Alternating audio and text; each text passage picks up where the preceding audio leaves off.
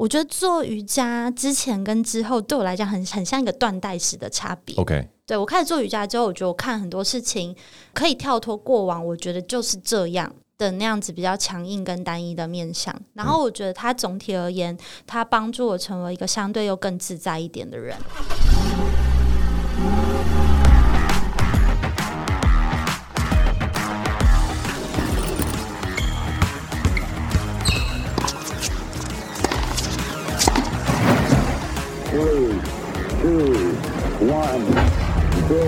All engine running. 好，欢迎来到 Jason 的人生赛道。哎、欸，我还是讲 Jason。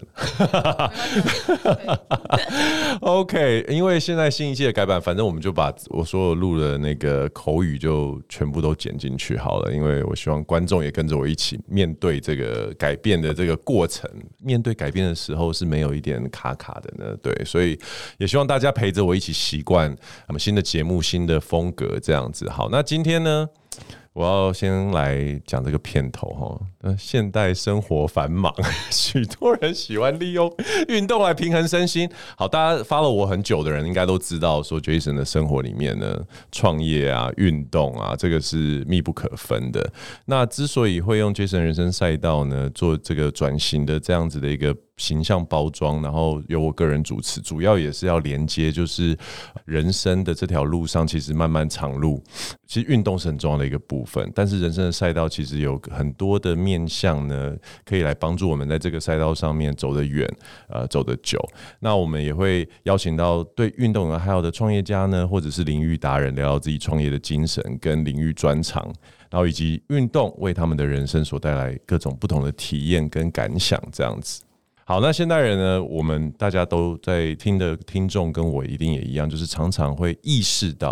哦，我们在忙碌的生活中就忘了呼吸这件事情，忘了喘口气。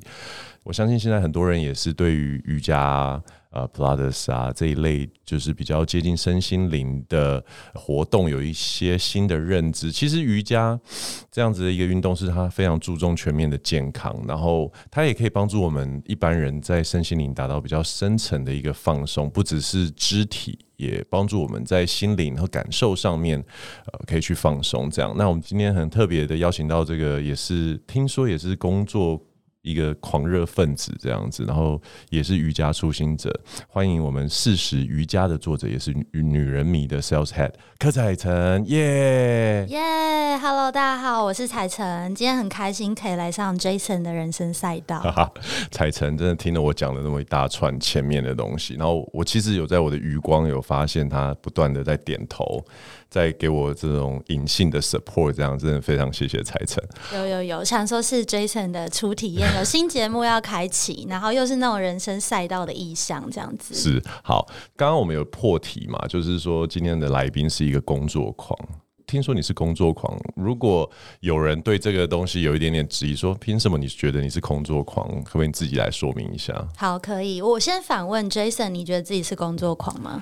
我觉得我不是，但是我发现所有的工作狂都会否认自己是工作狂。Oh, OK OK，我觉得这就是一个有趣的现象。我要先提为什么我要透过这本书来自白我是工作狂，就是我认识非常多的工作狂，非常爱工作，但是他们都不喜欢被贴上工作狂的标签。所以我之所以想要坦诚我是工作狂，所以我希望翻转工作狂的定义。然后大家对工作狂这个可以有个更中性甚至是正向的诠释，是因为我觉得工作狂，我们先讲定义，工作狂是因为什么样的人呢？很爱工作，并且在工作中找到价值的一群人。OK，所以愿意花很多时间探讨跟工作有关的题目，无论是工作的发展，像是 Jason 有了新的单元节目，对，花很多时间做不同的工作，比方说你很斜杠，你同时又是 A 角色，又是 B 角色，又是 C 角色，然后第三个，你不会认为任何一个角色。决定你人生所有的发展，也不会用这个角色来定义人生是什么样的样子。没错，在这些定义里面，就是我认为的工作狂。所以我之所以觉得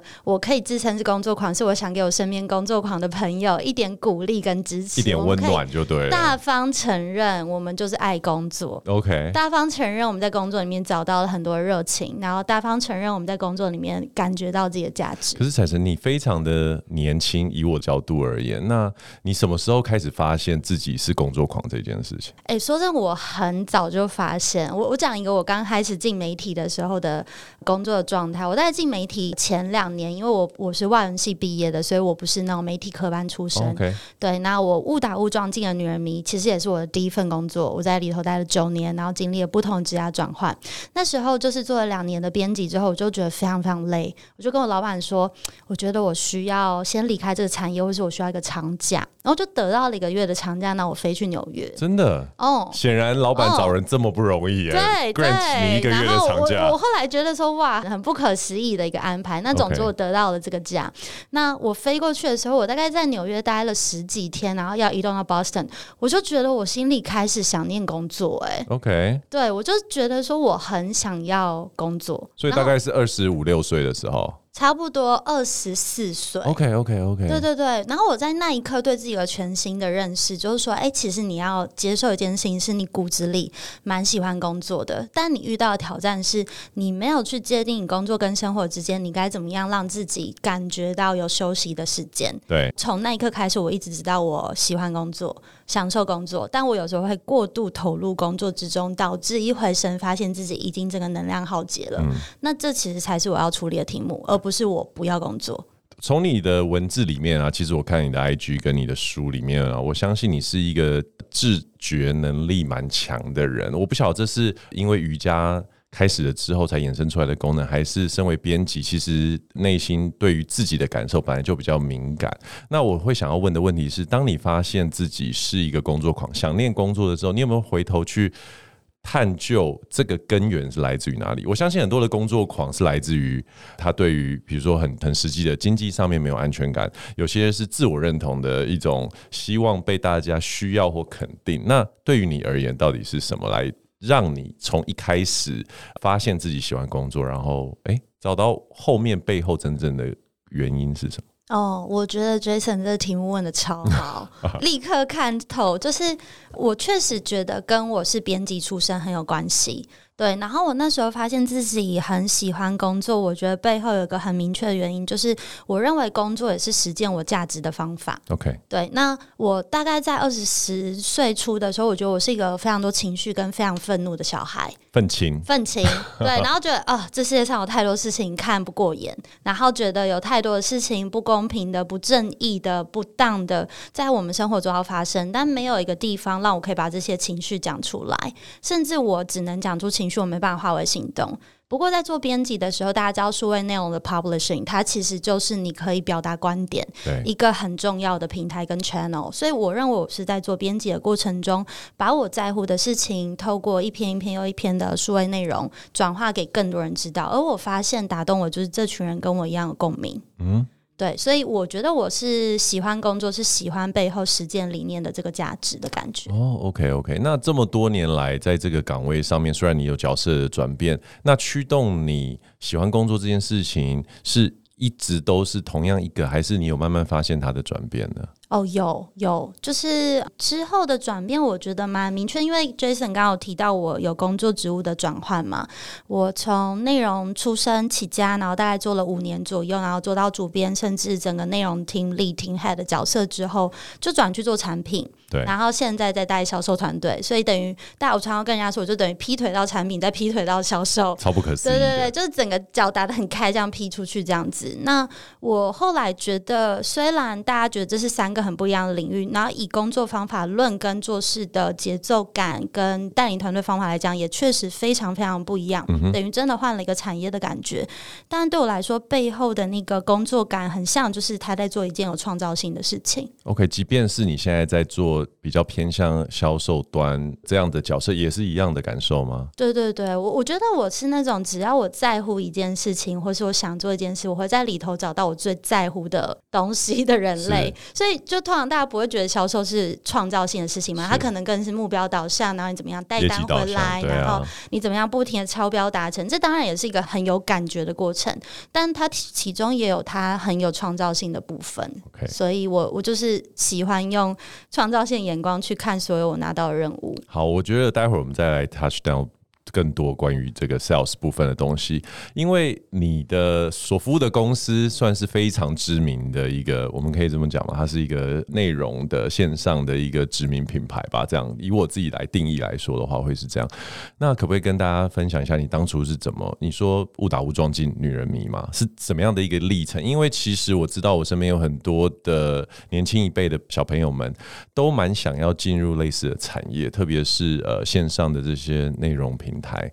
然后可不可以跟我们分享一下？嗯，好。然后我先跟大家一个我们近期希望建立的新的印象，就是今年是女儿迷的第十一年，所以我们希望从这十一年开始，我们可以被视为我们也是一个社会企业。OK，对，我们在去年拿到社会企业的那个认证标章。哇哦！那所以我们是其实有媒体平台跟媒体实力与经验的一个社会企业，因为我们觉得这更能定义我们接下来十年我们想推广的里程碑。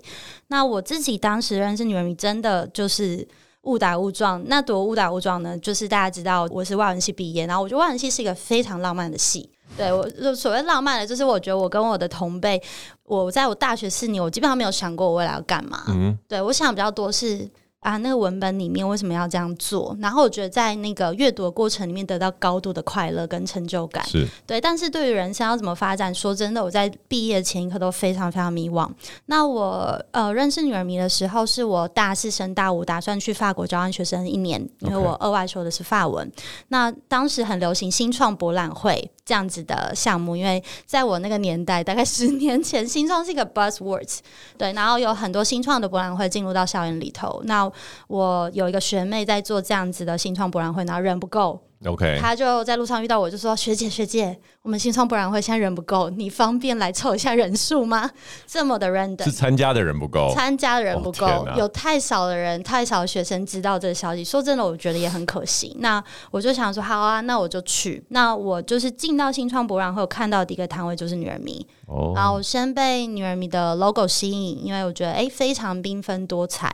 然后接着我就走过去，很大胆的，也可能有点没礼貌的，我就跟我们当时的老板跟创办人说：“请问女人迷是在做什么的？” 还没有直接问了，对，还没有先做过人家这 study，就直接过去破题。所以那时候你还并不晓得女女人迷是做什么？十年前不晓得。对，我在新创博览会认识女儿迷的时候，我不认识女儿迷这个品牌。OK，对对对，所以我就过去。那刚好当时创办人人非常好，跟我介绍，哎，女儿迷的使命愿景，我就很有兴趣。那我就说，哎，我蛮有兴趣的，有没有什么合作机会？哇，第二个大胆的提问就是说，哎，可以合作吗？这样，当时就被邀请说，可不可以来 intern 面试？所以我隔了两个礼拜，我就去了一个 intern 团体面试。然后也很幸运的有加入，那就展开了这一连串的旅程。所以这其实并不是你预期中你大学毕业之后会有的路，起码会是所有的计划应该都会是在跟法国交换学生结束之后 才开始规划吧？对，所以你也没去啊？我有去，我有去，我就 intern 了两个月，然后我一样去法国一年，然后回来之后加入女人迷团队。OK，对。其实身为一个男生，我对于女人迷其实有异常的熟悉度，因为我从但你讲十年前，我可能从十年前就开始有在看女人迷的文章，因为当时我记得这一类以女性为出发的平台的文章蛮少的，然后我不知道为什么我成为就是网络上他们的 TA 吧，我就一直被打到这样。那但是关于这种虽然是女人迷，可是她其实讲了蛮多良性的议题的，所以也并不是非常就是 girly girly 的感觉。我觉得身为直男在看的时候，有时候会蛮，特别是那时候跟女朋友吵架的时候看女人迷，反而会有一种啊。原来是这样，原来是这样，是有一种寻宝图的概念的感觉，所以看的越多，那我被投放的广告也就越多，所以我就越来越容易接触到女人迷的文章。我记得一度我还请我一个朋友帮我问问看，是不是可以当你们的那个写手哦，真的？对对对，我我忘记是哪一年，应该是二。一六年那个时候，哦，现在要不要来？立刻立刻邀稿，完完全没有问题，我可以试试看，我非常喜欢。Okay, okay, 我们就把 Jason 的人生赛道也可以做成内容，在女人迷上刊载。OK，大家有兴趣的话，请留言加一。因为因为当时其实啊，我想起来，我的那一位，我记得我那个朋友，他是一个同志的男生嘛。然后，对，我待会儿再跟你确认一下，是不是你记不记得这个人？嗯、然后我那时候就觉得说，女人迷是一个非常好的平台，可以去用女性的观点，或者是比较中性的观点，去分享很多议题跟很多的看法，并不是都只是小情小爱，其实也蛮多社会议题跟目前正在发生的事情在上面发生这样子。那所以回到你刚刚所提到，你是一个。等于是自己去争取到这样的一个机会，那可是如果现在现在想要去呃女人迷工作，或者是希望可以在那边去得到这种 intern 机会的话，你会怎么建议这些人？哦，我建议大家第一步，请先点开网站上的加入我们，请先看一下上面有哪些职缺。我我觉得我们公司 HR 应该蛮感谢我的，有哪些职缺正在招募中。找人不好找，对，对对，不好找。现在这个时代，很希望遇到很很杰出的大家。然后第二个，我蛮建议的是，我觉得大家无论今天要加入女人迷或加入任何一间公司，你都可以想一个想几个问题，是说一。哦、呃，你觉得自己的加入可以为这个团队带来什么好的变化？很重要，这个很重要。然后这个问题你要回答背后，你要非常理解这间公司在做什么，很基本的问题。但你要理解，但你就是一个反面例子啊，你完全不懂啊。对，所以我现在是一个，现在是一个，就是误打误撞的方式告诉大家，可能如果我再来一次，我自己会怎么想？对对对。然后我举一个例子，如果今天你在坐电梯的时候，有一个人年轻人跟你聊天，嗯、然后。他同样的是说，哦，你们是在做这个，你很简单跟他说明了之后，然后他说我想要争取一个工作机会的话，你会也会像当时你的主管这样子给他一个机会吗？我觉得我会耶。如果他主动要求的话，对对对，因为我觉得第二个我要讲就是，就算毫无准备，像当年的我，你都要把握机会。是，你要把握那个很短的分钟、很短的时间去介绍你自己，去谈你要谈的东西，去表达你的需要。对，其实就像听众刚刚听到，我就很。非常巧妙的插入我想要去那边写专栏的这样的心态，然后就 我就立刻邀稿，立刻说请投稿。OK OK 好，然后刚刚有提到这个职位的转换嘛，其实我在看你的经历的时候，最好奇的是这一点，因为从收到你的书开始，在我心中你就比较偏向，比如说从编辑开始，然后主编，然后作者是一个比较文人的一个面相，可是 Sales Head。这个因为我是在商业世界打滚比较久了，我对于这一个 title 有一个我们 sales 就有一个 pride 这样，我想。你凭什么？我就直接，你凭什么做 sales？而且这是一个蛮重大的决定呢？为什么？就怎么会有这样的一个转换？然后你你适应的如何？哦哦，我超喜欢这个题目，尤其超喜欢刚刚 Jason 说凭什么？其实说真的，那个凭什么？我觉得是我刚做转换，因为我做这个转换大概就两年左右，我非常常问我自己的问题。我我也很常问自己，说我凭什么做这个位置？我凭凭什么觉得自己可以从内容到产品到销售？是对，就是我觉得它不只是我需要跟大家说明的，它也是我经常性拿来自我思辨，以及这个思辨完通常会帮助我去思考，那我接下来怎么样去定出更好的销售策略的一个很重要的关键。嗯，那我我当时做这个转换呢，其实。我觉得我人生可能就充满着各种机会来了，我就击球，然后就上了这样的过程。因为当时怎么样呢？当时其实是我做主编做到第五年。那我们当时有另外一个部门，那个部门叫做 OMT，OMT stands for One More Thing。嗯，然后 One More Thing 这个部门在做产品开发跟创造，当时做了我们的手账。对，今年热销第六年，欢迎大家去搜寻。那当时就是 OMT 刚好有一点职位的异动，然后所以他的 Team Leader 离开了。OK，所以我的主管，我大老板就问我说：“那 Audrey 有没有兴趣来玩玩看这个项目？”当然说好。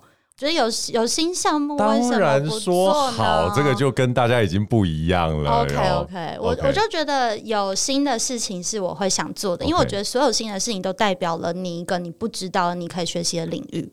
是是，对对。那我我也知道，我们团队有一部分的时间跟精力，它有一点点试错空间。所以，我想我进入产品的时候，我想知道其实是说，我带着过往内容的经验，我有机会开发出什么跟市面上不同的产品吗？嗯，就是它是一个等待被回答的问题。那当然，刚进去的时候跌了很多胶，因为你知道，当时是碰电商，电商的操作，眉眉角角。怎么看数字？哦，水很深呐，啊，哦，水很深，真的是一个天真的人移动过去之后，直接掉到水坑里的这样的感觉。是对，但我自己回头看，我觉得那个经验很帮助我，就是把我更务实跟理性的层面打开。因为做内容做非常久，我觉得又因为我的个性本身是有它浪漫的程度在的，那内容人的基因也会有这一块，就是高度信念化，然后很浪漫的。不过我一直觉得自己很缺乏的，就是很务实，看数字、成本概念。OK，其实都是过往我在做主编的时候，回头想，我觉得我自己都非常缺乏的。了解。对，所以进了产品，开始看毛利，开始管成本，然后开始去思考我要做到多少的销售额。那后来连 To B 一起来做规划，也是另外一个，就是 误打误撞。对，所以总之就是有这机会，然后我就都觉得我可以试试看，然后我可以来承接，然后我可以用我过往做内容的累积跟经验，来重新思考我们怎么布局我们无论是产品策略或是销售策略。嗯，那当然我我觉得我现在一样还在这个很学习的路上。那不过我确实觉得。从内容的角度思考销售，也是女人迷做销售跟其他地方，我觉得要创造很大的不同。O K。哦，这很有趣。你讲的这一点的确是你们，就是你们的 uniqueness 嘛。然后，如果从内容可以洞悉内容，然后再去做销售的话，的确会比一般专门做销售的人，他只是想要把商品或服务卖出去，会来的更有灵魂跟温度这样子。对对对对，对。我我其实，在你的访谈中有看过你有一段文字，我不确定 exact word 是什么，但是大概有讲到说，恐惧或害怕这个东西对你来说是一个中性的概念，甚至偏向正面。对，我是不是你在接新任务的时候，也都是会有？体会到这样的一种感受啊，对，我会有一个恐惧，但是我伴随而来恐惧的是，我会有一个肾上腺素，其实就很像运动，极限运动也是这样，很像很像，就是你会知道，OK，这个我不知道它到底符合我能力，或是超越我的能力，但你内心会有个声音会跟你说，但是我想要试试看，是因为一来就算超过我的能力，我会想办法让我的能力可以跟上。可是回过头来说，你为什么有办法培养出这样子的能力？我觉得最。我想要帮听众去挖出来的地方是恐惧，听起来就是应该我们要不逃，要不就是 fight 嘛。但是你显然选择是 fight，大部分的人其实选择是会逃。那就像我一开始问的，你回头反思，到底是什么驱动着你，可以看着你的恐惧，然后直视着它，并且想办法打败它？我觉得。这个问题我有想过，然后我就发现我跟恐惧的关系是，我有一个很深很深的好奇。啊，我想知道我在怕什么。OK，对，就是你第一时间你怕一件事情的时候，你一定身体都会有感觉，你会觉得哇塞，我的冷汗冒出来了，背上的汗毛跑出来了，肌肉僵硬，对，肌肉僵硬了，然后整个人 freeze。我常常会想说，哇，我现在有这个状态，我肯定很怕。可是我就会下一个问题问自己说，那我在怕什么？嗯，然后我是因为我很好奇，想知道在这整件事里面，我最怕的是什么？OK，所以我觉得我如果不经历，我就没办法回应我的好奇。哇，好有。去哦，你好适合来当极限运动员哦。OK，会不会被推坑？好，我我觉得我们先稍微中场休息一下，让大家紧张的情绪缓和一下。没问题。OK。大家好，我是四十瑜伽的作者柯采岑。我觉得运动是跟自己的深层对话。欢迎大家收听 Jason 的人生赛道。其实上半场有提到你的身份转换嘛？那主编跟 Sales Head 其实都是非常非常 flashy、非常光鲜亮丽的一个 title 啊。你个人呢？你觉得这两个选择的话，你会你现在会比较喜欢，或者是你觉得你现在的你比较适合哪一个工作？我觉得我现在就是要呃学习做一个 Sales Head。OK，你还在这个这一条学习的路上？对对对对，我就是我。觉得我同时正在 beginning，但我同时也一定要继续 learning。OK，对，然后呃，我觉得现在这个角色非常适合我，然后我甚至更享受现在做 sales 菜的生活。然后我每次这样跟别人讲，大家都会露出像是 Jason 现在看着我这个眼睛张大，觉得很问号的一个表情。因为我觉得，因为在 sales 的这个领域里面，我觉得我还有太多太多我不知道的事情。而你上半场提到的好奇心，就是现在最强的这个驱动力，让你想要继续往前看，你可以。走到什么地步？没错，没错。然后我会知道，我进入这个产业的方式跟别人不一样。的确。然后那个会给我一点点觉得，我带着这样的经验，我可以走到哪里的另外一种好奇。其实它也是一种优势吧，我觉得你从主编这样子的角色进入 Sales Head 的时候，它会带给你一种这个业界没有人有办法拥有的一个优势，对不对？对我我我也会觉得说，那说不定可以因为有这样子不同的装备，嗯，有一些不同的成绩。那你可以跟我们分享一下，在现在这两三年的这个历程当中，最大的挫折是什么？或者是最大的成就，我这两个我都蛮想听的。我有一个最大的挫折，应该是我我一直以来都觉得我应该算是学一个东西快的人啊，所以我刚开始我也会设定给自己一些 milestone，然后我有一度最大的挫折是我觉得我自己学的太慢哦，真的真的。我就觉得学得太慢了，Okay. 然后我想要我的成长的速度跟不上我实际的成长速度，Okay. 这时候我就会挫败。因为其他的挫败，比方说你出去拿一个客户没拿到，你要做一个东西没做好，我觉得它就是日常工作挫败。然后你你在不同的角色上面应该都有经历过，是对。但这样的转换给我最大的挫败就是，我应该怎么样跟我自己去设定那个期待的对焦？嗯、我怎么样给自己空间，但又要持续的鼓励自己。自己往前，然后我又没有办法用一个不是这么鞭打的方式邀请自己前进，因为我二十几岁到三十岁的时候，我最会的方式就是鞭打自己前进，是对，然后我会就是不停的鞭策自己说：“你现在给我赶快长大。”这样就是一种很凶狠的态度。对，然后我觉得这个转变就是瑜伽帮助我的，OK，他帮我知道有一种鼓励自己的方式也很有效，然后也能够陪伴自己，但他不是鞭打。可恶。他居然把我破题了 我直接串场串过去，直接串过去了，而且串的之好。因为我其实我觉得，身为一个创业家，还有很多斜杠的人，我我常常也会觉得时间不够用，能力不足，然后也希望自己成长的很快。这样，那在那样子的环境之下的时候，就会产生很高压的一个状态。这样子，对。其实我刚原本想要问你的是，这样这样情况之下，你用什么样的方式去？调剂你的生活，不过现在听起来就是瑜伽嘛，来跟我们说一下，除了工作这一面，我们来讨论一下瑜伽好了。好，你说你是初心初学瑜伽的，但是我觉得从你的书里面已经看到你对于这一门活动、这一门学问有一种心态上面，我觉得蛮超前，甚至超乎你肢体所能展现的，对不对？可是我很好奇，瑜伽对你来说的，可不可以跟我们介绍一下瑜伽对你来说的意义是什么？OK。呃，我都会说我是瑜伽初心者，所以我发现我我出了这本书之后，就很多人以为我是瑜伽老师，嗯、然后会收到一些邀请，就是邀请我去做一些下犬式跟拜月式的循环。那我想我们家的出版社宣传也很也很苦恼，因为我都会希望可以把这样的东西推掉。对，那呃，我大概学瑜伽三年，我其实刚开始工作的时候学过，但是后来中断了。我现在是三年还蛮 committed 在做瑜伽这件事情。那我觉得瑜伽对我来讲就是一个很好的。我我们要去谈的那个工作与工作之间的那个逗点，那个呼吸的空间，那个你为自己在忙碌生活里面保留的那个余裕，我觉得瑜伽对我来讲是这样意义。所以从去年开始，我现在就是每天早上起来都会做瑜伽.然后用一个排一个时辰的方式保留一段时间，至少一个小时当做我的瑜伽时间。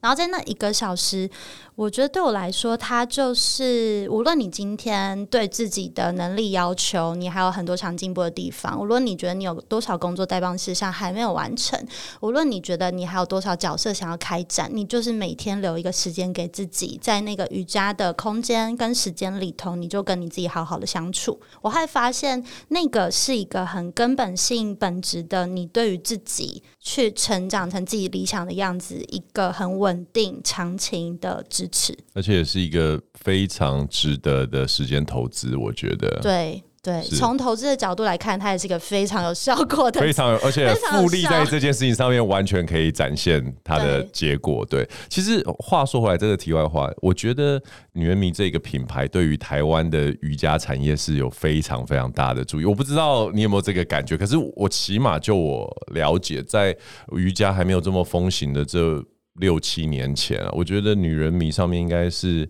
最多瑜伽人，AKA。内容创作者停留的地方，就是大家大概会有一个同样一个 vibe，心灵瑜伽这一类的东西，然后从这里慢慢去播之善业，然后我真的觉得女人迷应该有自己的瑜伽品牌才对吧？哦，我觉得可以考虑纳入明年的销售策略。真的，因为做瑜伽或者是跟心灵呃对心灵议题有兴趣的受众啊。大概百分之八十以上应该都是女人迷的 TA，应该重叠度非常高，真的非常非常高。这样，我个人我刚刚在开录之前，我有提到，就是说，对我有一些瑜伽的小故事。其实我简单讲，就是我当时的第一次开始上瑜伽，其实是看的女人迷的文章，哦、在大安区第一次找瑜伽教师。OK，对，可是在那个时候很少。男生在上瑜伽课，所以我 always 都是唯一，对对对对，里头唯一的男生这样子。然后，但是瑜伽对我来说，大概就是练了两三年 on and off。后来我就玩铁人三项嘛，我发现就是跑马拉松也跟瑜伽一样，有一种类似进入冥想的这种功能。这样，就像你说的，每天留一段时间做这件事情，脑袋放空，其实你的思绪会在不由自主、潜意识的情况之下，重整一些很。很杂乱、毫无头绪的东西，然后他就理出一些条理来。好，我要讲到的东西是，其实我人生有两次被叫回来做瑜伽。嗯，第一次是我出外景的时候，到那个，我相信你应该看过一一部电影叫《享受吧一个人的旅行》。嗯，他们不是去巴厘岛有一个赖爷，就是一个看掌纹的一个老师，就跟 Julia Roberts 就是告诉他他的生命嘛。我去出外景的时候，也有去拜访这位老师傅。他对我跟我的搭档讲的完全是不一样的话，可是就只有一句话。他对我的搭档说：“你应该要多出来跟大家碰面。”但是台面上我们在主持的时候是都很活泼的，可是只有我跟他私底下我才晓得他是一个很宅的人，所以我就觉得啊，你怎么知道这件事情？我觉得很神奇。他对我讲的第一句话是：“You should come back to yoga。”哦，不是 “You should do yoga”，或者是你应该 try yoga。他说：“哦，是时候你要回来。”对，所以这是上一次我被叫回来做瑜伽，然后我后来持续了两三年。然后我觉得在这一次，我又开始找到瑜伽教室，又是因为看了你的这本书。哇哇，这个故事，这个故事可以剪到片头吧？我觉得非常非常有感。我从大概第一翻开的前面四五页，我就觉得鸡皮疙瘩一直起来。对，哇，太好了，很很感动。所以，对，所以我觉得你可以。开始讨论一下我们今天讲的这个四十瑜伽的这个书名，当时是怎么样呃原因接触到瑜伽，然后你为什么会想要写这本书？我很好奇。哦，OK。我刚开始重新开始做瑜伽，就三年前，其实是被我另外一个作家好朋友叫许金芳推坑。他有一天写了一篇文章，就很开心的分享给我说：“哎、你看，因为我有一度我是他的编辑。”他说：“哎、你看，他里面就全头从头到尾在描述做瑜伽那种开场的感觉。”然后看完之后就说：“哎、你在哪里上课？我想去。”对，所以我是因为看了一篇文章开始去做瑜伽，然后我们就跟了同样一个瑜伽老师。那我我觉得我非常感谢那瑜伽老师，因为我觉得有时候做瑜伽很看你进到什么样的空间，跟跟到什么样的人。然后它是有一个 vibe 的，有些 vibe 你觉得很可以去 participate，有些无法。对，所以我我蛮感谢我认识那个瑜伽老师。那我当时就是每次做完瑜伽，我就是会有有一点那种觉得整个无论是身体或者是我整个脑袋都被一些新的灵感跟观点充满的感觉，那我就觉得哇，这个能量我必须找一个地方输出。嗯，对，所以我常常做完瑜伽，然后心里带着很多感动，就坐在瑜伽外面的那个小的公园的长椅上面，在那边把我的感动记录下来。真的，对，所以我刚开始是这样，就觉得我心里太多话想讲了。我觉得我刚刚在那个，通常我们做瑜伽会做大概三小时，是早上九点到十二点，然后做完之后就觉得说哇。三小时，对，你做的是三小时这么长？我做的是三小时的瑜伽，就是每周六九点到十二点这样子做。那那通常会大概半小时到一小时，我们会做身体按摩，所以实际上的练习包含收尾，大概就是一个半到两小时左右。OK，对。那我是因为觉得感动真的太多，然后我必须把这个感动写下来。一来我自己会更有一个索引可以回头来看；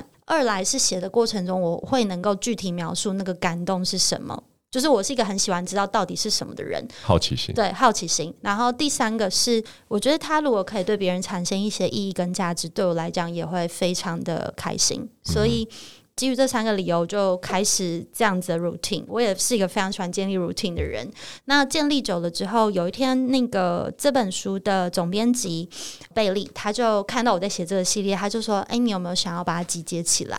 说真的，那时候他讲之前，我完全没有这个想法。就是没有想过要集结成册，因为我觉得它就是它就是一个我的心得跟感想，它就是一些散片，嗯、然后是在跟那个就是重版出版社的总编聊了之后，才觉得哎，如果我把这个东西整理起来，然后让它有系统性的按照我做瑜伽的时序，因为我觉得时间对于瑜伽来讲非常重要，非常重要。对，就是时间一定是一个我想谈瑜伽里面的重要元素。不同的节气，如果我把节气、瑜伽、生活、饮食跟肢体动作去做一个结合的话，它可能可以产生什么？所以我们当天大概聊完之后，我就心里立刻出现一个主标跟副标。OK，我就跟他说，我觉得这本书可以叫《事实瑜伽：一个工作狂的休息笔记》。然后对方就立刻说：“好，就这个。”对，所以我省得他们很多麻烦。对，然后，然后我觉得也是，大家都觉得，哎、欸，就是这本书书名就是这样了。这本书名可以 capture 这本书想要谈的精神。对，对，所以我们很快的就决定，那我就也继续照着我做瑜伽的时序。一边做瑜伽一边写作，嗯，一边让它可以集结成册。OK，你说你做了三年的瑜伽了，那但是你其实你又强调说你不是瑜伽老师，那你有开始想说要拿证照两百小时、四百小时这样子的一个想法吗？我我说真的，我觉得我今年正在 process 这件事。OK，因为我之前去上了另外一个呃广播节目，然后是那个活好的那个作者，他就看着我，就像你得到那个启示一样，看着我就说：总有一天，你一定会去修瑜伽师资执照，真的，你会跟我去到一样的地方。我就收到这个讯息，然后想说好。我来 process 一下这个讯息。Okay, 你还在 sleep on it？对对对对.我我正在 ponder 我会怎么发展这件事情。好，那其实每次我遇到瑜伽的同好，我都很好奇，也会想要问对方，就是说做瑜伽之前，在瑜伽在你的生命产生的效果之前跟之后，你觉得最大的改变是什么？我觉得做瑜伽之前跟之后，对我来讲很很像一个断代史的差别。OK，对，我开始做瑜伽之后，我觉得我看很多事情可以跳脱过往，我觉得就是这样。的那样子比较强硬跟单一的面向，然后我觉得他总体而言，他帮助我成为一个相对又更自在一点的人。OK，对，然后我会知道，今天无论发生任何事情，我都有那个我的身体可以回去啊，所以他会给我一个巨大的安全感。对对，然后我觉得那是我过往很少体会到的。了解，我觉得呃，对我来说，瑜伽它给我最大的收获就是。不要跟别人比较的这个从容感哦，还有另外一个东西就是说，我觉得练习瑜伽它让我可以比较去接受我自己现在的状态是什么。因为你每天每天在过日子的时候，比较难去意识到自己每一天真正的差异在哪里。你每天早上起床，然后吃东西，然后进去工作，其实，在工作上的 performance，你很难知道说我今天跟昨天是比较好或比较差。可是只要你愿意每天去。花一点时间做瑜伽的话，你马上就可以发现，哎，为什么我今天比昨天更僵硬，或者是我今天心情会比昨天更不耐烦？而这一点点、一点点的。自我察觉是有助于你今天一整天去做所有的决定啊，或者是跟别人在互动的时候，一个很重要的一个 indication，一个指标。这样，这是对我来说比较大的。对，我我觉得 Jason 讲到一个很重要，就是说，我觉得瑜伽的练习不是线性的，嗯哼，它不是一个阶梯式向上，不像重训一样，你只要一直一直举就会变壮，不是一直举从四十到六十五到八十，不是重训。我觉得对我来讲。好的地方是它就是一个目标达成，阶梯式向上爬。那瑜伽是怎么样？瑜伽很像，呃，有一部电影，它在讲时序是一个外星人画的圈圈，对。然后它就是像这样，是，对。然后你有时候就是会回到原点，对，没错。因为练了三年，然后你就今天早上做下犬式，就想说，哇靠，做的也太烂，真 的真的。然后想说，哇，这发生什么事啊？But it's okay, it's totally okay, it's okay。然后要接受有的人生的时序是这样子的。对，好，那你出了这本书之后，有没有收到什么样子的一个反馈？读者的反馈，比如说，就像我是的读者嘛，我给你一些反馈，有没有什么印象深刻的？在我们最后的结尾之前，跟我们分享一下。哦，我觉得很多人会拍他做瑜伽的照片给我，真的假的？那我要出瑜伽的书。会，然后我觉得 我觉得超级可爱啊，这么 cute，我，我超级喜欢的。然后他会，因为大家可能知道我有养猫嘛，那因为封面上面画了一只猫，啊、所以有人会拍做瑜伽以及他的猫的照片给我，这么有趣。然后我冥冥中就觉得说，哇，很像这本书开启了一个 community，Okay 然后那是一个 online community，大家会分享自己做瑜伽的心得跟收获，然后会得到像是刚刚 Jason 分享这种非常美丽的瑜伽故事，嗯、然后我就会觉得哦，自己很幸运呢。我觉得你要创造一个。跟猫咪还有瑜伽有关的 hashtag，这样让大家猫猫瑜伽 可以回去开。OK OK 好 OK。那所以说，除了瑜伽，你刚刚有提到说你还会暴食，也会跑步，这样还有没有什么运动是你接下来会想要尝试的？我一直很想要潜水，OK，对，但一直没有付诸行动。我就在想说，OK，可能这里面有一些 issue，我自己要再去 figure out。你知道瑜伽的人很多都是自由潜水对。这一挂的，对对，对。所以我就觉得一定有一天可以踏上这一条路。而且在十五米以下的海里，你真的可以感受到某一种类似静心所得到的宁静感。有我看到 Jason 的眼神，表达那种沉静、沉静的宁静。期望在海底十五米遇到你。OK，好，没问题。OK，好，今天非常谢谢彩晨来上我们的节目，这样子。那我们也希望说，下次还有机会呢，无论是你出新的书，或者有新的计划，可以再来上我们的节目，这样子。那如果喜欢这一集的话，欢迎订阅杰森人生赛道。我是 Jason。我是 Audrey 柯彩晨，我们下次见，拜拜。下次见，拜拜。